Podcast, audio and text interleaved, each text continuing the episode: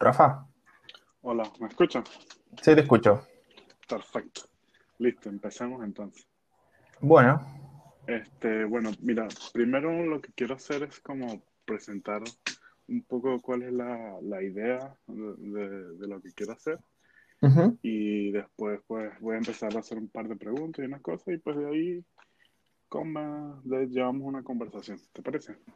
Sí, dale, perfecto. Perfecto. Bueno, este, primero la idea de este, de este, bueno, no sé si es un podcast, más como una conversación con amigos. Este, la quiero, la quiero llevar a, al área de, cómo es ser desarrolladores y emigrar de donde naciste, cómo conseguir trabajo afuera, cómo, cómo, cómo es la industria, digamos, emigrando, cómo es la industria de la informática cuando eres emigrante y cuando te la pasas emigrando.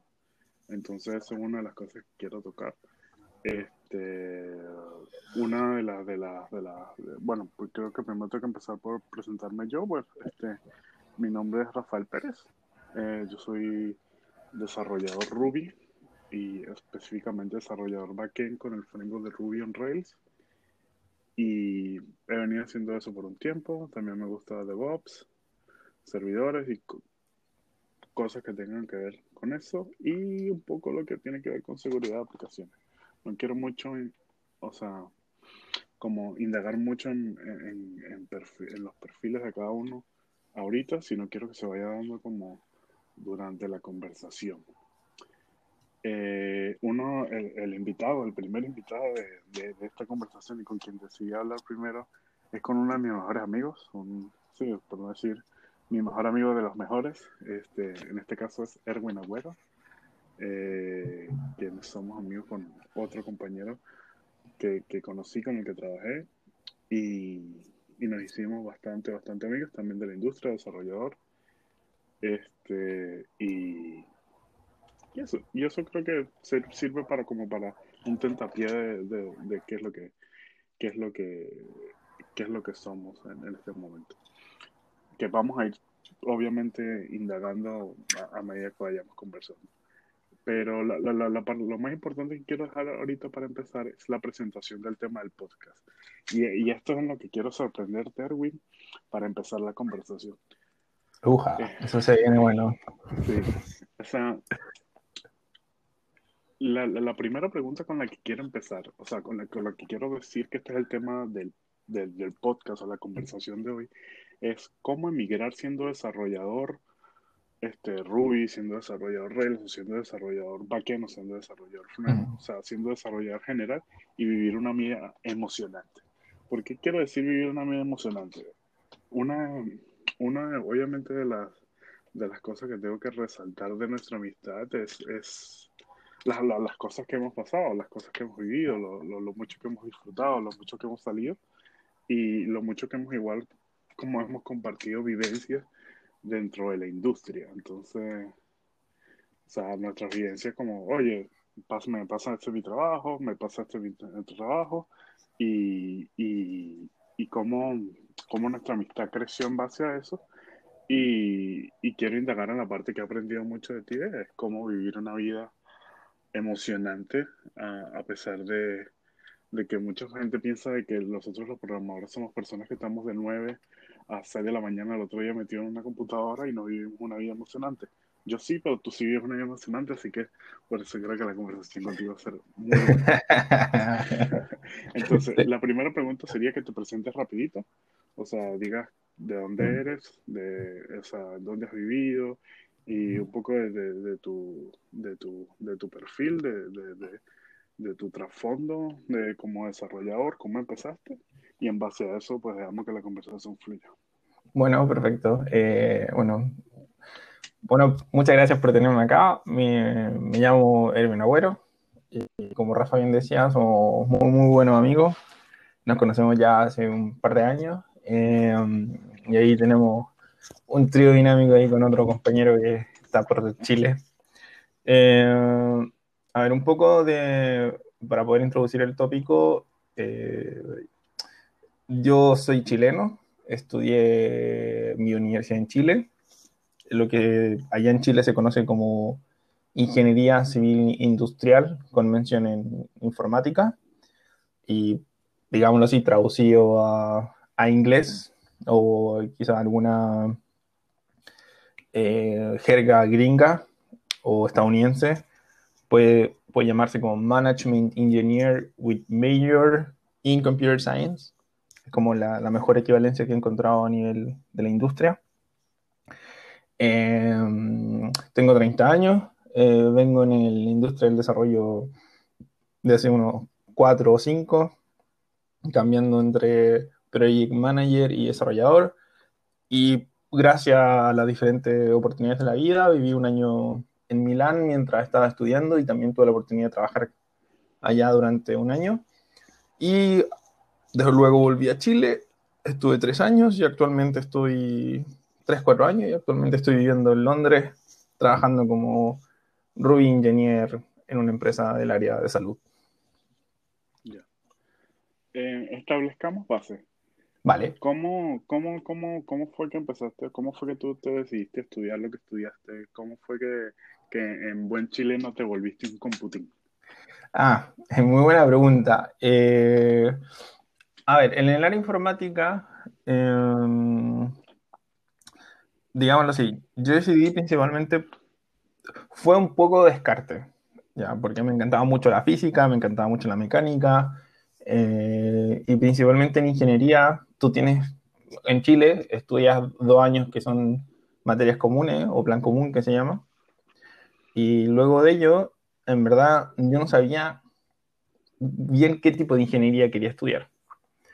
Lo que sí sabía es que esta área del negocio que tiene la ingeniería industrial, que se llama, o el área del business o management, sí quería tenerlo. Entonces, encontrar una especial ingeniería que me permitiera aprender de varias como industrias al mismo tiempo, pero sin dejar de ser ingeniero, es un poco lo que andaba buscando. Entonces, la computación tiene esa gracia. Y yo creo que una de las principales razones por las cuales decidí seguir el camino de computación fue el hecho de que al programar tienes que aprender del contexto en el cual estás programando para poder implementar una idea de negocio, una idea, una regla o en código. Yo creo que eso es transversal a cualquier industria y eso el código te lo permite y te permite también seguir aprendiendo diferente. Y gracias a eso puede trabajar en industrias de educación, computa eh, educación, salud, eh, banco, eh, minería y así sucesivamente. Ya, o sea que empezaste como que en una fase de exploración y, y, después te, te, te, diste cuenta que, que, la computación te permitía hacer ese tipo de exploración y, y y te apegaste ahí. Exacto, exacto. Ya, qué bueno. Este, bueno, entonces básicamente saliste después de la universidad, me imagino que empezaste a trabajar en, en las diferentes áreas que mencionaste y de lo que se trata la conversación, lo que quiero llevar a la conversación y enfocarla es emigrar. ¿Cómo, cómo como un profesional del área de la informática, un desarrollador, dices, un desarrollador chileno, este, dices, voy a, voy a intentar viajar a otro país, voy a ejercer esta misma profesión en otro país. Y es muy interesante este, porque vas a ejercer esa profesión que si bien se usa un lenguaje quizás común, técnico, empezaste por un país que no, no habla en tu idioma, ni siquiera inglés, es italiano. Entonces, esa historia, esa, esa parte sí me gustaría bastante detalle como para, como para saber qué era lo que pasaba por tu mente y qué fue lo que te llevó a, a ir a, a, un país como Italia siendo desarrollado. Ok, sí, eh, bueno, ahí tengo que hacer un poquito una introducción. Yo fui a Italia principalmente a estudiar un magíster. Yo fui a estudiar un magíster de doble titulación con mi universidad. Eh, el punto es que, ¿por qué yo necesitaba trabajar? Italia, en general, bueno, la ciudad que yo viví es Milán, y para cualquier sudamericano, que viene de una familia de clase media, etcétera, mantener a alguien en el extranjero es muy, muy caro. ¿ya? En Milán, por el, el tiempo allá de vida, el costo de vida mensual, yo creo que ascendía a entre los 1.000, 1.200 euros a nivel general. ¿ok? Entonces, era complejo poder ganar esa cantidad y estudiando, obtener esa cantidad sin trabajar. Entonces, mucha gente trata de trabajar estudiando, haciendo clases, etc. Em, entonces, dado eso, yo me fui a estudiar algo como más relacionado a la estadística, relacionado a la computación. Entonces, eh, claro, yo decidí trabajar y mi, mi, idioma, el que yo sabía, me di cuenta, por lo menos en Italia, que la industria, eh, a nivel de cualquier corporación, o sea, no, necesariamente de tecnología, ellos se sienten cómodos hablando italiano. Entonces, no puedes eh, llegar a trabajar en una industria sin saber italiano. Y eso fue un golpe duro porque yo no sabía italiano. Entonces, los primeros tres meses finalmente decidí olvidarme de la búsqueda de trabajo y solamente dedicarme a aprender el idioma. Bueno, por suerte, el italiano y el español son muy similares, cerca de un 50% diría, y logré ya tener una, por lo menos entablar conversaciones básicas luego ya de los tres primeros meses. Eh, pero sí o sí, si quieres mirar Italia porque te gusta la cultura, etcétera, yo creo que te, recomiendo al menos un nivel B1 italiano para mirar. Eh, lo otro es que yo llegué en el año ya a trabajar en el año 2015, en enero, que y nuestra área tiene muy buen porcentaje de contratación a ni cualquier nivel. Yo trabajé como project manager allá. Entonces, si eres project manager o desarrollador, creo que sí o sí va a poder conseguir trabajo. Y ojo que eso en Italia, en el tiempo que yo estuve, había cerca de un 30% de desempleo entre la gente de mi edad, entre los gente entre los 25 y 30 años. te, responde más o menos lo, lo que está. Sí, no, no, no, sí, te entiendo. Entonces, básicamente hiciste eso, fuiste a Italia, o sea, fuiste con, con, con, con, la, la intención de estudiar, después buscar trabajo, después te diste cuenta que tenías que aprender el idioma y cuando, cuando como pasaste todos esos primeros obstáculos que empezaste a trabajar, digamos, cuando me imagino que, o sea, ¿trabajabas remoto o fuiste a una oficina? Ah, eso es muy, mira, eso es curioso porque la búsqueda de trabajo en Italia, eh, a ver, yo creo que en, en Italia se dio una una situación particular. tenemos dos tipos de empresas, empresas grandes, por ejemplo, como Accenture, eh, consultoras informáticas, etc. Y tenemos empresas chicas, ya que son personas de 30 personas, 40 personas, las cuales eh, tienen, no sé, publicaciones de trabajo, etc. y necesitan desarrollo. Eh, si tú vas a una empresa grande, ya, tu mejor fuente de, de, trabajos o de trabajos disponibles, por lo menos mi experiencia, han sido sus propias páginas web o LinkedIn. ¿ya? Eh, sin embargo, son, son procesos de entrevistas que son muy, demoran mucho, demasiado. Entonces, lo que hice yo para encontrar trabajo fue que busqué todas las empresas informáticas, busqué las direcciones y encontré todas las empresas informáticas que estuvieran cerca del centro de Milán, en un radio ponte de dos kilómetros. Entonces hice un listado de unas 20 o 25 empresas y las visité. Fui a cada una de las empresas. Entonces, para en persona, claro. Yo visité cada una de las empresas y, y bueno, pasó situaciones muy divertidas, que por ejemplo, que yo también era mi segunda experiencia profesional, y en general uno en Chile va vestido de terno o de traje, y yo fui a una empresa de informática vestido de traje, y entro a la empresa y están todos con polerón eh, o polera que se llama, eh, sandalias, eh, ropa muy informal, y yo era el único formal, entonces me decían, ¿y tú qué vienes a hacer acá? entonces fue algo muy curioso. Eh, pero sí, me pasó mucho que no fue tanto por los sitios web o por... Entonces, en Italia por lo menos yo, yo visité la empresa y eso me resultó bien. Ya. Ok, entonces visitaste la empresa, viste tu currículo, pasaste por un proceso de entrevista, me imagino. ¿Cómo, cómo fue ese, o sea, si bien mencionas que es tu, que fue tu segunda experiencia profesional, ¿no? Eh, ¿Cómo fue ese proceso de entrevista en italiano y, que, cómo es la, cómo sentiste que es la cultura italiana en, un proceso de? Ok, a ver, como te decía yo, em, mira, el, el, hecho de tener que ir a visitar una empresa requiere mucho coraje, siéndote muy sincero. O sea, para mí tampoco fue fácil decir, oye, mira, eh, mira, ¿sabes qué? Voy a tocar el timbre a una empresa o voy a tocar el ring bell y mira, me presento acá, soy tal, estoy buscando trabajo en esta posición. Eh, y claro, la gente que, que, llegaba allá, o bueno, a la gente que yo me dirigía, quedaba un poco sorprendido. Entonces, eh, el hecho de mostrar ese nivel de proactividad, yo creo que fue algo, un factor diferenciador. ¿Ya? O sea, sí o sí fue un factor diferenciador. Y de hecho te voy a contar bueno, déjame terminar con esto de, Milán y te voy a contar después otra anécdota eh, que influyó mucho en mi decisión de unirme a vivir a Londres hoy en día. Y ya luego te la cuento.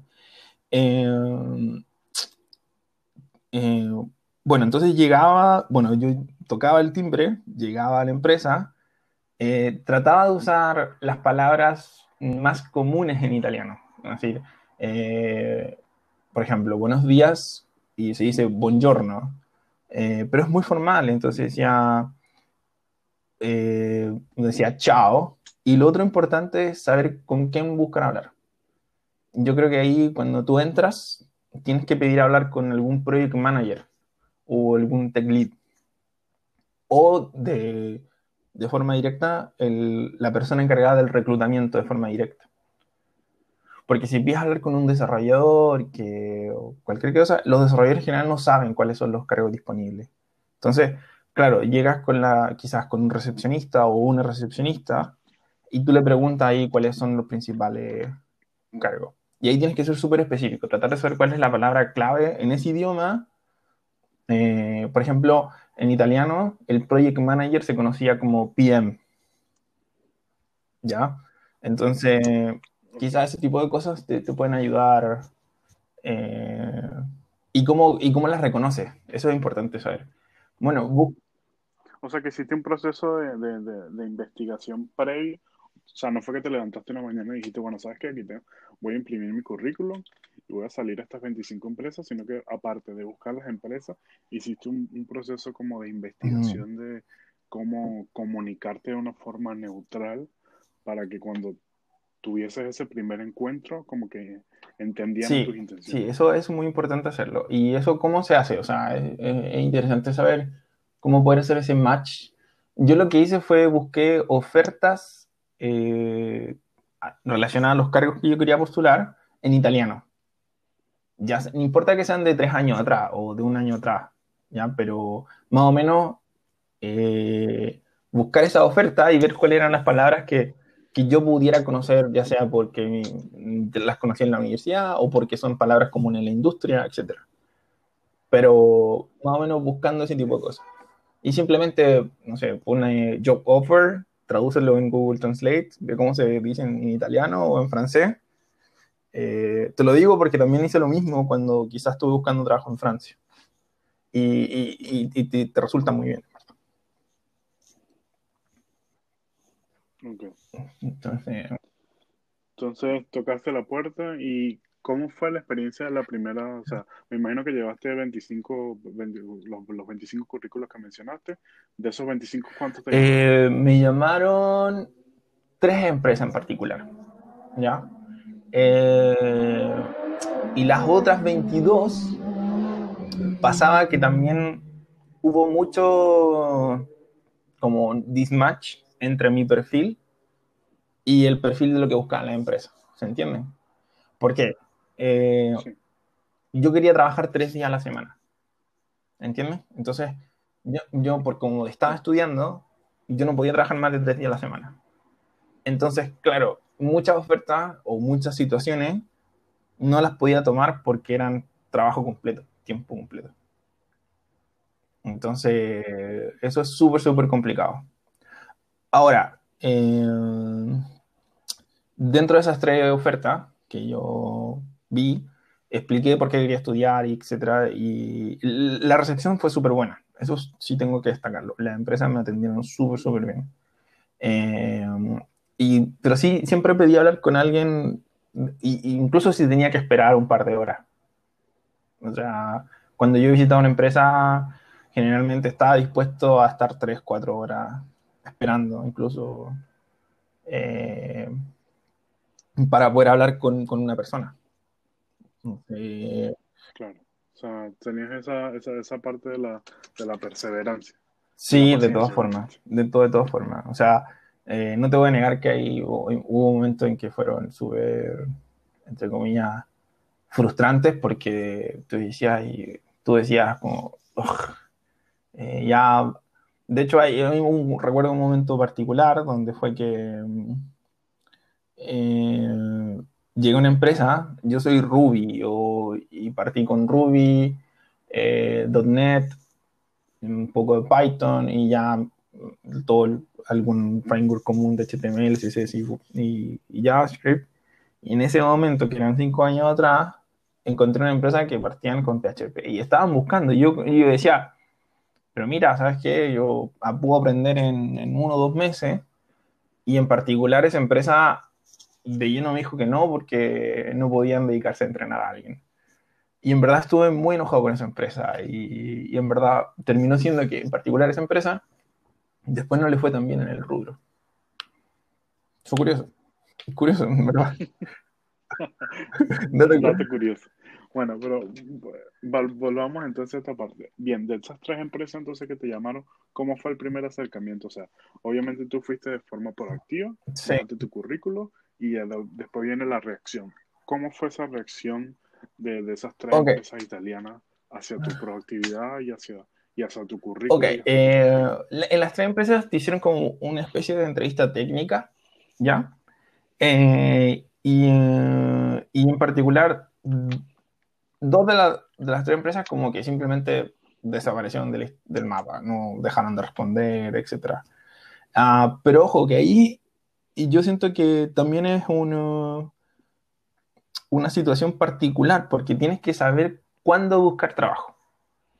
¿Ya? Yo empecé a buscar trabajo eh, a finales de año en, eh, en, Italia. Y digamos que diciembre y enero en Italia son, años, son meses muertos porque no, no, no existen periodos de contratación porque es pre-Navidad y post-Navidad. Son las vacaciones de invierno, la gente no está buenos elementos para... No están, las empresas no están en posiciones de contratación en general. O sea, eso fue lo que me noté y, las posiciones están más cerradas.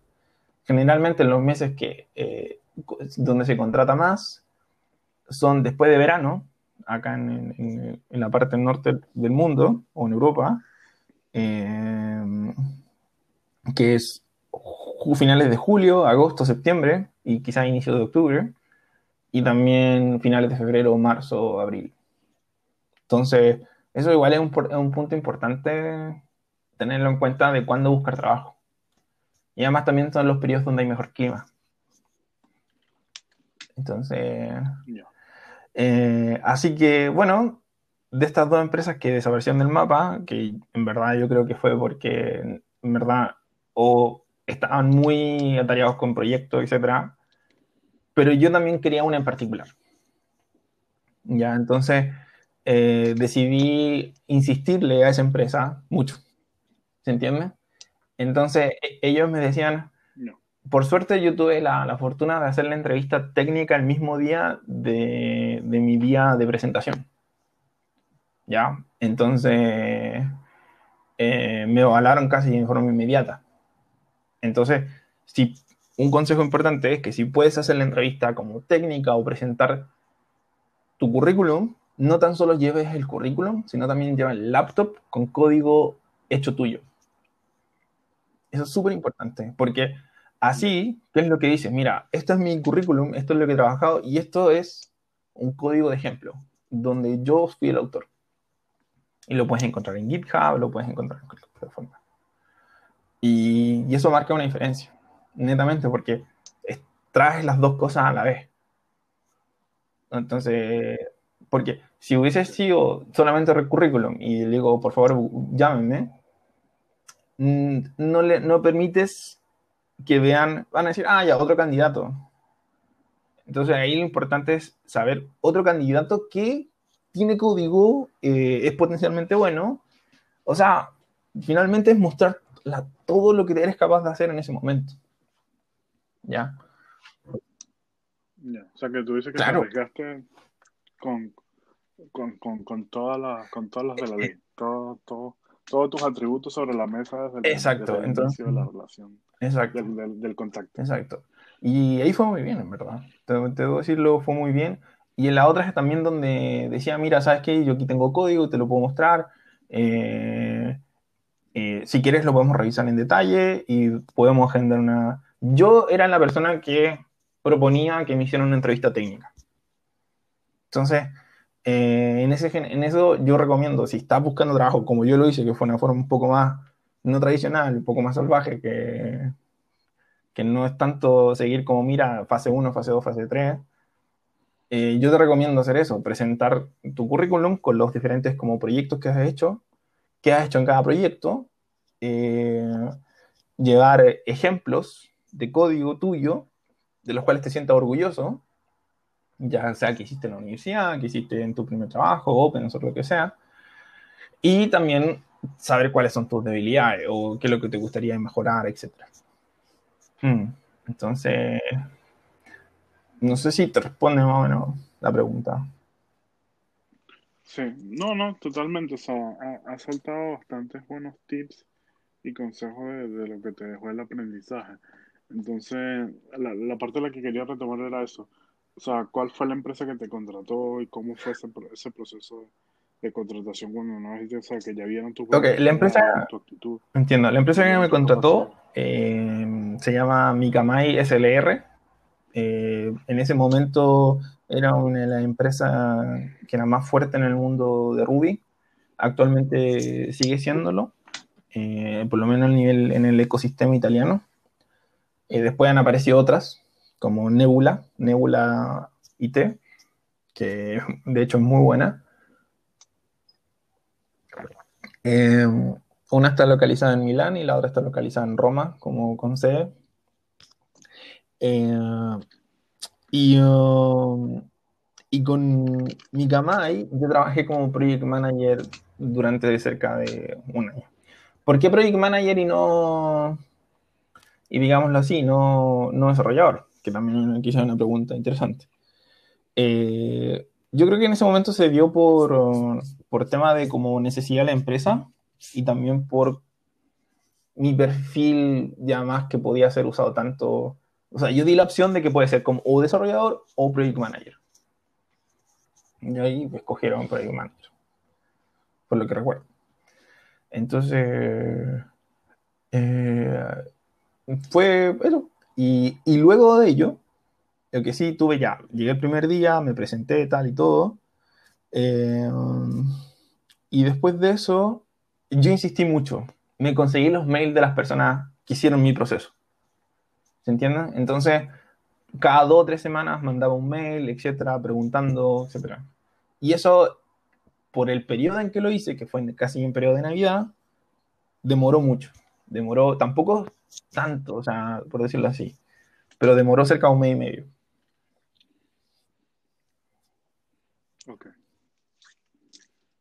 Entiendo. Entonces, después, o sea, después que pasó ese periodo, te, te llamaron, te dijeron, te ofrecemos el puesto de Product Manager porque calza con tu perfil y, y, y comenzaste a trabajar con ellos. la, típica pregunta que, que, hacen es, o sea, una de las preguntas que, que, siempre hago y me hacen a mí cuando, por ejemplo, estoy postulándome a trabajo afuera es, ¿qué tan preparado estás para adaptarte al cambio cultural? Entonces, me gustaría saber qué, cómo, qué, qué preparación tuviste tú para, para, adaptarte a ese cambio cultural. O sea, ¿sentiste cambio cultural? ¿Cómo viste que las demás personas se adaptaban desde su punto de vista cultural al tuyo? O sea, no, no, no solamente, no, estoy hablando de la cultura de la empresa, sino la, como la cultura a nivel interpersonal. O sea, tú siendo chileno, llegando a una empresa italiana, Ok. Eh, ahí es curioso porque, por ejemplo, en, en, Sudamérica hay una, hay una tradición un poco como cuando tú saludas, le das la mano o un beso a todas las personas. ¿Sí o no? O sea, sí, bueno, en Italia no pasa eso, por ejemplo, o en Europa. Eso no pasa. Dices, buen día, saludo a todos y listo. Yo no lo sabía al principio. Y, yo, claro, llegaba y saludaba a todos en la empresa. Les daba la mano a cada uno. Eh, y fue algo que, que, que, mira, a pesar de, de, claro, de tener más o menos un choque cultural, eh, fue, fue, fue, algo positivo en ese sentido. En ese, y, um, y en general, bueno, mi, mi proceso mental, por decirlo así, a nivel de preparación fue como, yo vengo aquí a, ser flexible, ¿se entiende? Es decir, vengo acá a poder adaptarme a lo que tenga que hacer. ¿Ya? Si bien es cierto, yo puedo buscar, querer hacer cosas, y, pero tengo que también saber presentarlas en los momentos correctos. ¿Se entiende? Entonces, eh, si llegas como product manager o project manager, yo creo que lo principal es eh, tratar de quizás conocer a las personas con las cuales vas a trabajar de una forma un poco más íntima, preguntarle, no sé, si les gusta, no sé, el chocolate, la pizza, eh, qué les gusta de almuerzo, pero por qué. Y eso es súper importante saber por qué. ¿Qué pasa en los momentos críticos del trabajo cuando, no sé, llega un deadline, etcétera? Generalmente las empresas compran comida o compran alimento. Si compras cosas que no les gustan a las personas, eh, no se sienten, entre comillas, que tú las conoces, se sienten distantes. Entonces, en, mi punto de ver, como que trataba de conocer un poco a las personas de una forma más íntima para saber en esos momentos precisos si nos quedamos hasta más tarde trabajando, pedir la comida correcta o pedir un dulce correcto eh, para que para poder compensar un poco en ese sentido el hecho de que los dos estuviéramos trabajando bajo estrés. Entonces, claro. En algunos casos, no siempre, no siempre, ojo con eso. No siempre se trabajó fuera de horario laboral. Eh, no, no, había esa sobredemanda, por decirlo así. No, no, no, pero, pero, pero entiendo lo que, lo que dice que, o sea, esa es una de, tus cualidades, de ser bueno con lo que creo que el, el concepto gringo sería el small talk, o sea, básicamente eso, la, la, charla, el conocer a las personas, saber qué les gusta, qué les disgusta. O sea, interesarte por conocer a las personas a un nivel más personal, más íntimo, sin obviamente traspasar una barrera que sea molesta, pero entiendo tu punto cuando dices, por ejemplo, oye, si no vamos a quedar tarde y vamos a pedir comida, por ejemplo, a alguien que una pizza de no le voy a poner un plato de carne, pues. O sea, no, obviamente les va a pedir una pizza vegana. O sea, entonces, eh, o sea, conocer a ese nivel las personas significa que, que, te importan y que, y que, estás dispuesto a involucrarte con ellos. Y eso, y eso es muy importante. Entonces, resumiendo, es esa experiencia, eh, veo, veo que, te, que, te, que te fue bien, que te sentiste bien, pero la, la, la, la, primera, la primera pregunta que yo siento que, que, que se le ha venido a algunos, algunas personas que, me han preguntado como que, o sea, oye, ¿cómo hago para, para emigrar? O sea, siendo desarrolladores, que no sé mucho, bla, bla, bla. O sea, como que alguna excusa, pero usamos, no excusa.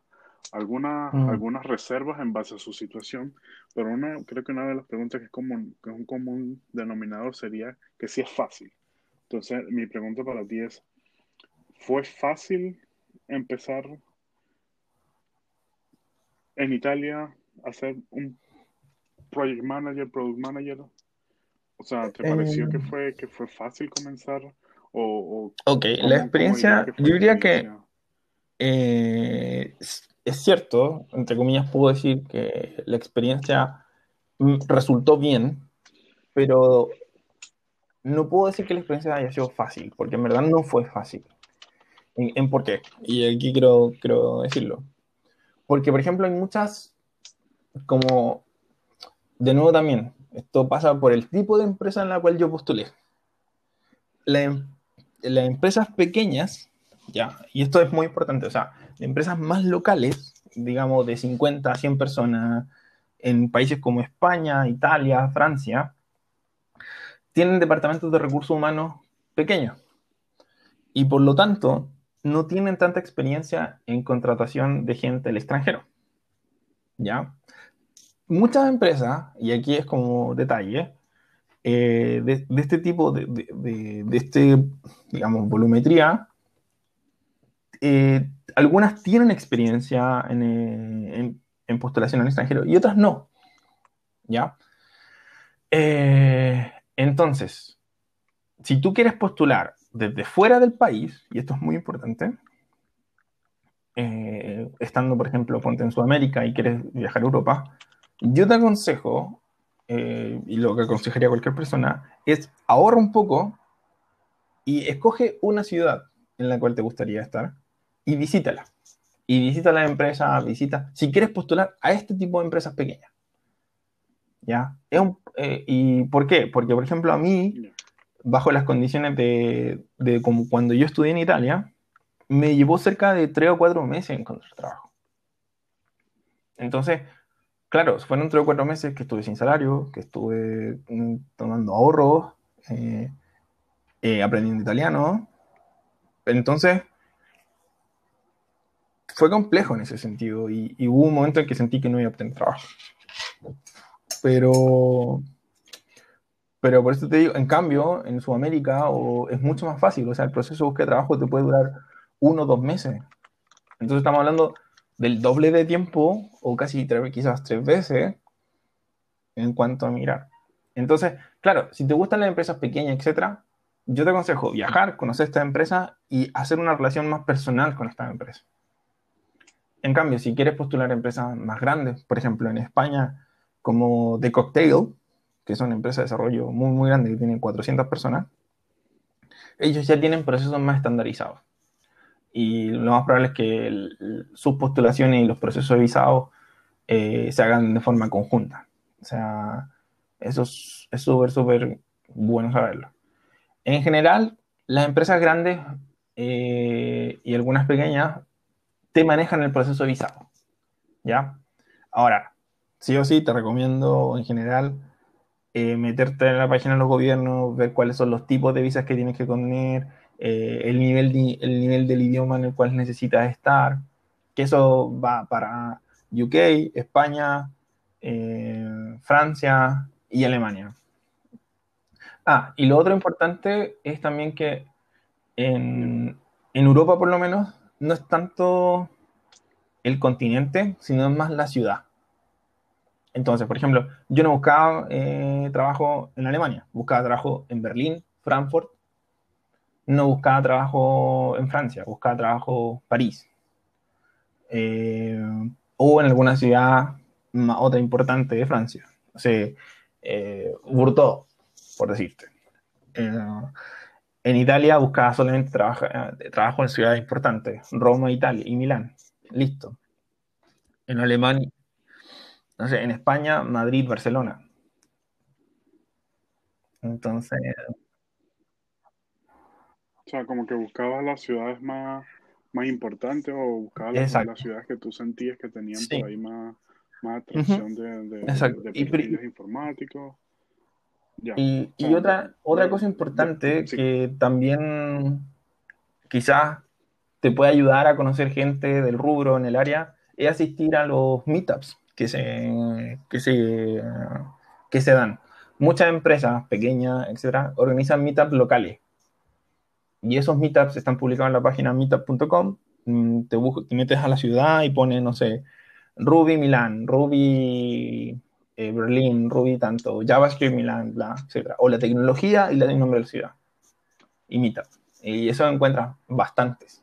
Y ahí asisten, ponte 500 personas, 100 personas, y ahí puedes llevar tu currículum y hacer el mismo proceso que conversamos al, al inicio. Entonces, asistir a esas conferencias también ayuda mucho. Ya, perfecto. Bueno, ya llevamos un ratito hablando, así que vamos a, vamos a ver si saltamos. Entonces, Bien, empezamos en Chile, nos vamos a, nos vamos a Italia, nos vamos a estudiar, eh, conseguimos trabajo, tenemos una buena experiencia ahí, vuelves a Chile.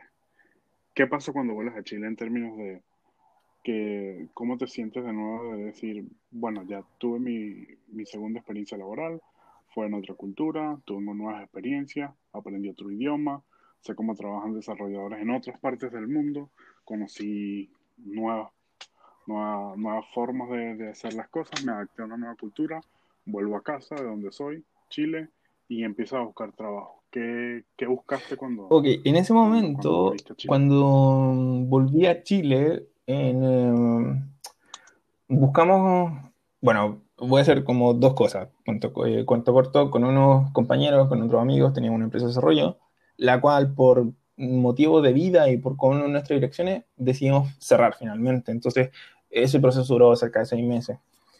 Eh, luego que yo regresé.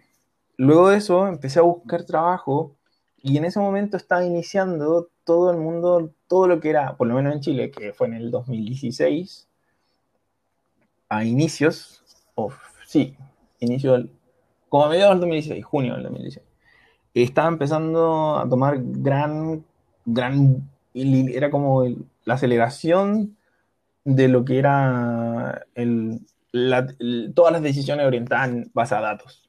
Entonces, encontré trabajo como, como business analyst, como analista de negocio, como... sí, analista de negocio, ingeniero, sí, sí, eh, y me tocó hacer mucho SQL, mucho reporte de visualizaciones, etc. Así que en eso estuve por cerca de un año Así que, ahora, ¿por qué? ¿Por qué busqué eso y no, no seguí en el desarrollo, digámoslo así? Eh, porque era un área interesante en ese momento para poder tener los fundamentos de que si quería seguir como ya más un área de me gusta resolver problemas y tomar decisiones en base a cómo yo analizo los datos, o me gusta más saber cómo se procesa un dato y, y poder eh, conseguir la mejor forma, el mejor performance de procesamiento de cosas y hacerlo a nivel de código. Esa fue como la disyuntiva que quería saber a nivel personal. Así que eso. ¿Cuánto, ¿Cuánto tiempo pasaste en Chile después de...? Pasé cerca de tres años, cuatro años más o menos. Entre tres años y medio y cuatro años. Sí. Ya. Así de, de pregunta súper rápida, sin digerirla mucho. ¿Diferencias críticas o obvias entre, entre tu experiencia como desarrollador en, en Italia vuelves a Chile, ¿qué, qué, qué diferencia encontraste? ¿Qué, qué puedes resaltar ah, de, eh, A ver, lo puedo hacer a nivel de... Eh, como a nivel de comunidad, siento que la comunidad en, Italia se conecta, es mucho más abierta que en Chile. Eh, dos, abierta en que hay muchos más eventos. ¿En qué sentido? Eh, de los cuales tú puedes acceder a nivel de tecnología en Europa, solo estando en Milán, que de los cuales pudiera acceder en Chile. Chile todavía está, es muy local. Eh, y lo cual ha mejorado mucho en los últimos años, ojo, no estoy diciendo que no, pero siento que el nivel de conferencias que puede asistir acá es mucho mayor que el nivel de conferencias que puede asistir allá. Eh, eh, ¿Qué otra cosa? Algo muy positivo que tiene Sudamérica, en ese sentido, es que tiene la plataforma Get On Board para buscar trabajo. Y eso ayuda mucho. En cambio, en Europa no hay una plataforma tan arraigada y orientada al trabajo de tecnología. Así que yo, yo destaco mucho eso. Eso es muy, muy importante. O sea, si quieres buscar trabajo en Argentina, Chile, Brasil, o Colombia incluso, eh, Get On Board es, es muy, muy bueno. O sea, bueno, vamos, vamos a ver si Don Bono la, la próxima conversación del podcast. Gracias por la. Por eh, y, y una tercera diferencia es que, por lo menos en Chile, importa mucho el, el título profesional o de dónde viene para ser clasificado como En cambio, en Italia no tanto eso. Yo sentí que no, no, importa, no importaba tanto de dónde hubiese estudiado. En cambio, en Chile igual lo sentí. De hecho, es curioso, déjame, eh, déjame aquí apuntar algo, que el sistema de educación chileno, eh, por ponte, para sacar... ¿Qué? Uh, no, poner, no, no, no, no. Es solamente destacar una, situación como particular en Italia que, me sorprende mucho, que yo tenía compañeros que eran muy jóvenes. Lo que pasa es que en, en Italia existen dos niveles de educación académico, que son el bachelor y el máster, pero el bachelor se llama trienales, dura tres años. Entonces, ¿qué pasa? Que los chicos allá terminan el colegio a los 18, 19 años, estudian tres años los, fundamentos de la computación y, y, parten trabajando muy jóvenes. Entonces, ¿qué es lo que me pasaba? Que desarrolladores junior en Chile puedes encontrar con 26, 27 años todavía. En cambio, en Italia o en Europa en general, lo encuentras con 22, 23 años. Entonces, eso es algo que, por lo menos dado que los estudios en Chile duran tanto, te va, te pega siempre. Te va a pegar siempre. O sea, siempre vas a encontrar personas tu misma edad, quizá, o menos, mucho menos, en tu mismo cargo. Así que eso, igual es un punto importante. Ok. no, sí, es una buena, es bueno realzar ese punto. Bueno, mira, entonces ahora quiero conectar este, eso.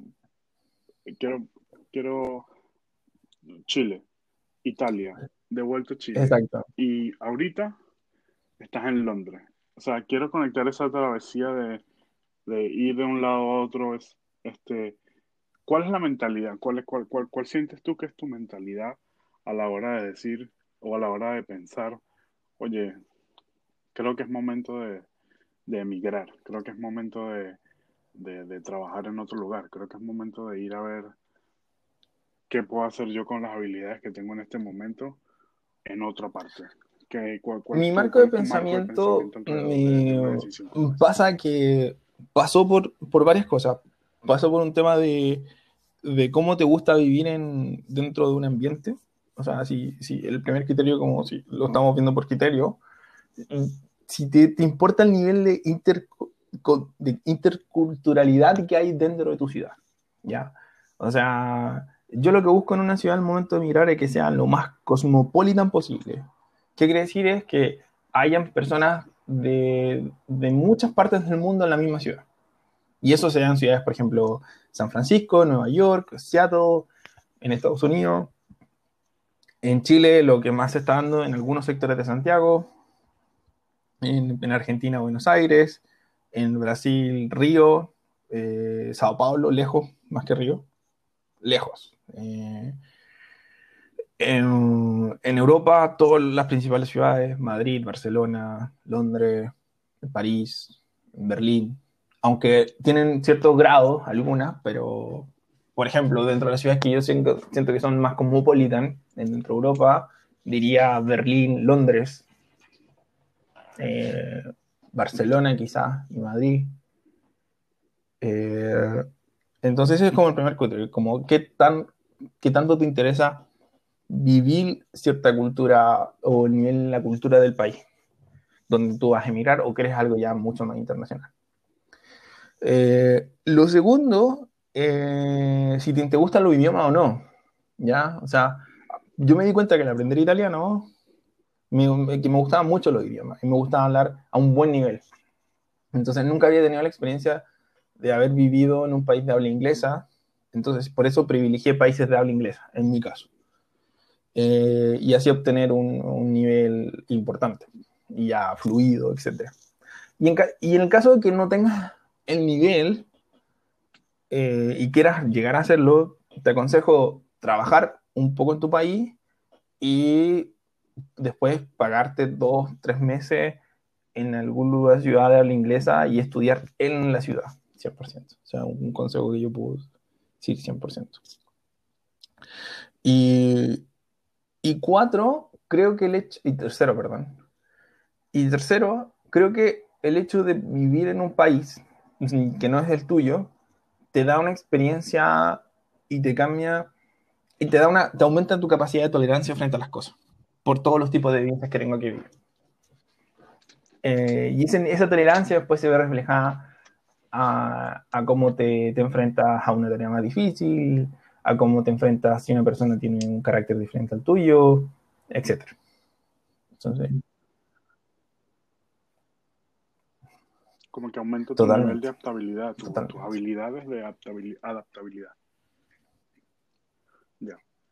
Este, antes de pasar a la, la, siguiente pregunta que quiero hacer, voy a poner esta de Londres, entonces cumple esa, bueno, porque ahorita estás en Londres, o sea, no, no, no, no, no hay muchas cosas que decir de lo que está pasando porque ah, eh, Londres, curiosamente, bueno, volviendo un poco, yo, quería, yo estaba postulando trabajo eh, a Estados Unidos en, en, el momento en que llegué a Londres, pero me llegó una oferta de...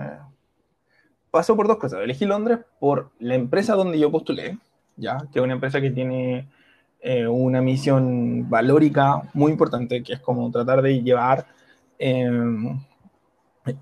salud accesible a, a, todas las partes del mundo. Y también porque eh, paga muy bien. O sea, siéndote sincero, es una ciudad que paga muy bien. Eh, y dentro de las que, dentro de Europa, es dentro de las que mejores paga. ¿Ya? O sea, y te, te da una capacidad de ahorro y no menor. Si bien el gasto es mayor, pero si eres, si estás soltero y no tienes familia, te una capacidad de ahorro personal mayor que, que otros lugares, creo yo. Entonces, así que se vieron con esas tres combinaciones. Eh, yo quería privilegiar el inglés como idioma para poder... Y, y pues nada, se dio la, la, oferta, postulé y ¿qué? ¿Qué, qué?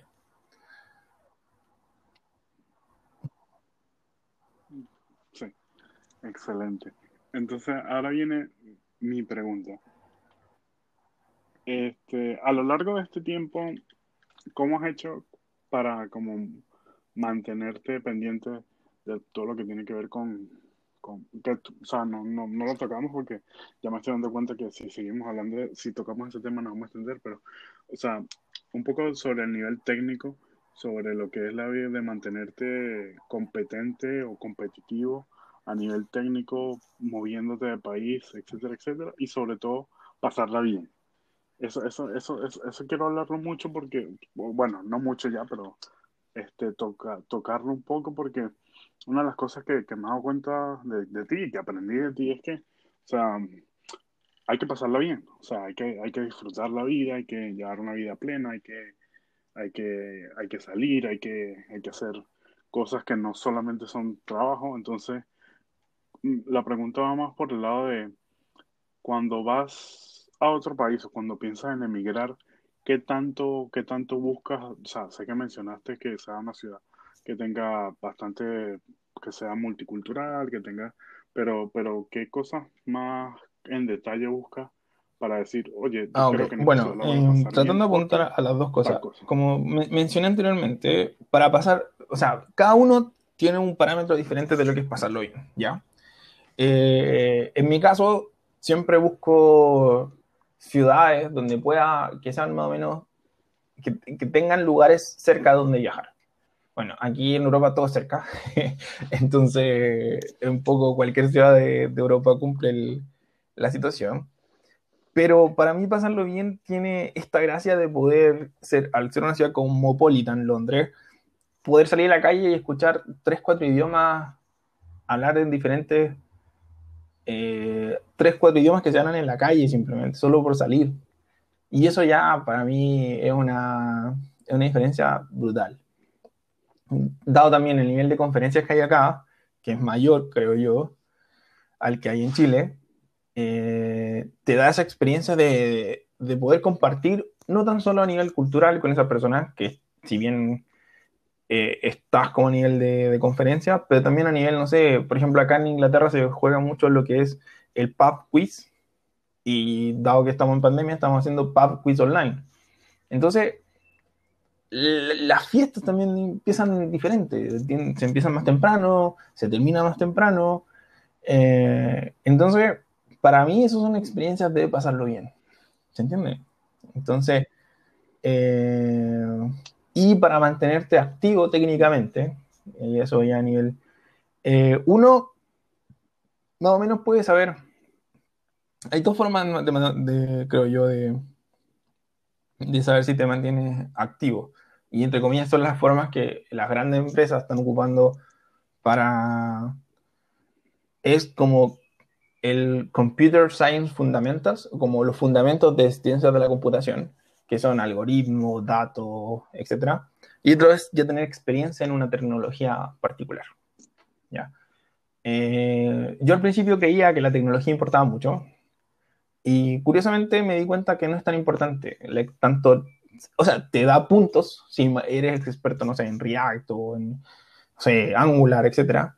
Pero lo más importante es tu capacidad de aprender rápido, ¿ya? Y para eso, pues, no sé, HackerRun para mí fue una, una plataforma muy, muy buena que utilicé en, este proceso de migrar a Londres y, y me ayudó a saber en qué nivel estaba, muy rápidamente. Entonces, hay muchos recursos para saber en cuál es tu nivel, cómo creo enfrentar entrevistas, etcétera. Entonces encuentro que eso también se, la, la industria te lo permite y es muy bueno. ¿Sí? Entiendo.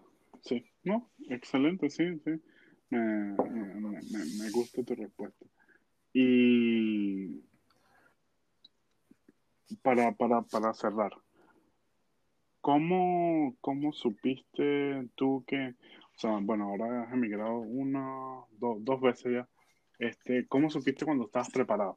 ¿O hay algún momento en el verdad? ¿Hay algún momento en el que Yo sinceramente, yo diría que no hay ningún momento preciso en el cual te sientas, digo, ah, sí, yo ya puedo emigrar en, en este momento, sino...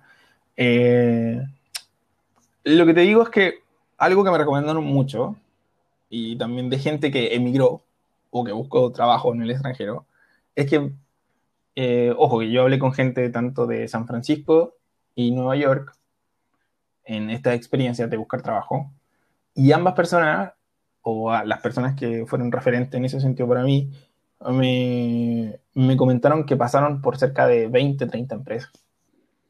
O sea, el mensaje es, no te frustres si te dicen no de una empresa. Y la mejor forma de saber si estás preparado es cómo te sientes, cómo te va en la entrevista. Entonces, entre más entrevistas tenga, son más experiencias de práctica, por ende, al final, las primeras entrevistas, lo más probable es que te vaya pésimo y te sientas no tan, no tan bien preparado, pero ya no tan solo a nivel técnico, también a nivel de cómo expresar tu currículum, de cómo expresar tu experiencia laboral, eh, de cómo hacer match entre la descripción del trabajo y no.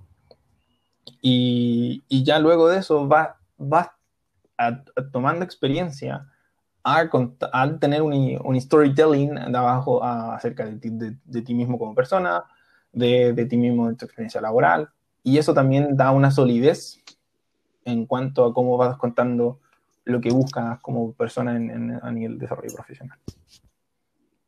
Así que eso es lo que yo creo que diría. Perfecto. Me gusta. Me gusta, me gusta.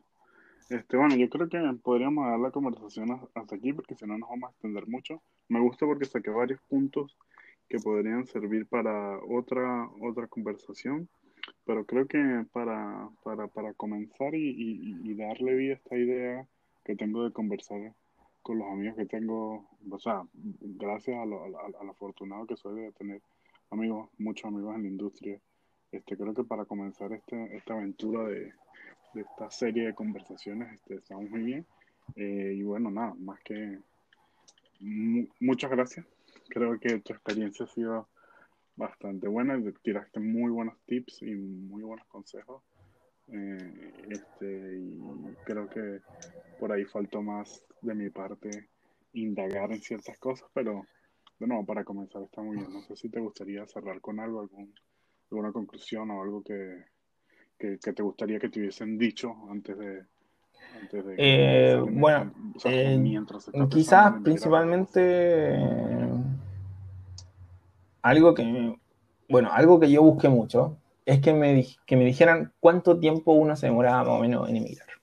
Y en ese sentido, muchos me dijeron cerca de seis a seis meses a un año. Y estoy haciendo verdad, o sea, siéndote sincero. Eh, pero te lo dicen, te lo dicen, pero hasta que no lo vives, no, no, no lo sientes. Entonces, uno, ten paciencia. Dos, trata de guardar vacaciones. Porque si te toca viajar a hacer una prueba técnica en otro país. Y, y tres, es un proceso lento, pero es gratificante al final. Eso es como el mejor tip que te puedo dar. Así que, sí, eso. Así que, pues nada, agradecerte la, en verdad el querer conversar conmigo. Yo no, yo no me siento un privilegiado en, en, términos de, de, tecnología o de inteligencia, etcétera. Eh, pero sí considero que ojalá mi experiencia en lo que, lo que pueda servir a, motive a otra persona a, seguir este camino si es que tiene dudas, etcétera. Y no, feliz, que se atrevan, que se atrevan principalmente. Entonces, eso. Perfecto. Bueno, veamos cuando que veamos qué comentarios recibimos una vez que empezamos a compartir esto y, empezamos a revisar feedback. Este, el Twitter es surdeps-podcast. Eh, para los primeros escuchas que quieran Muchas gracias, Rafa. Un abrazo. pues hasta aquí llegamos. Muchas gracias. Muchas gracias, Erwin.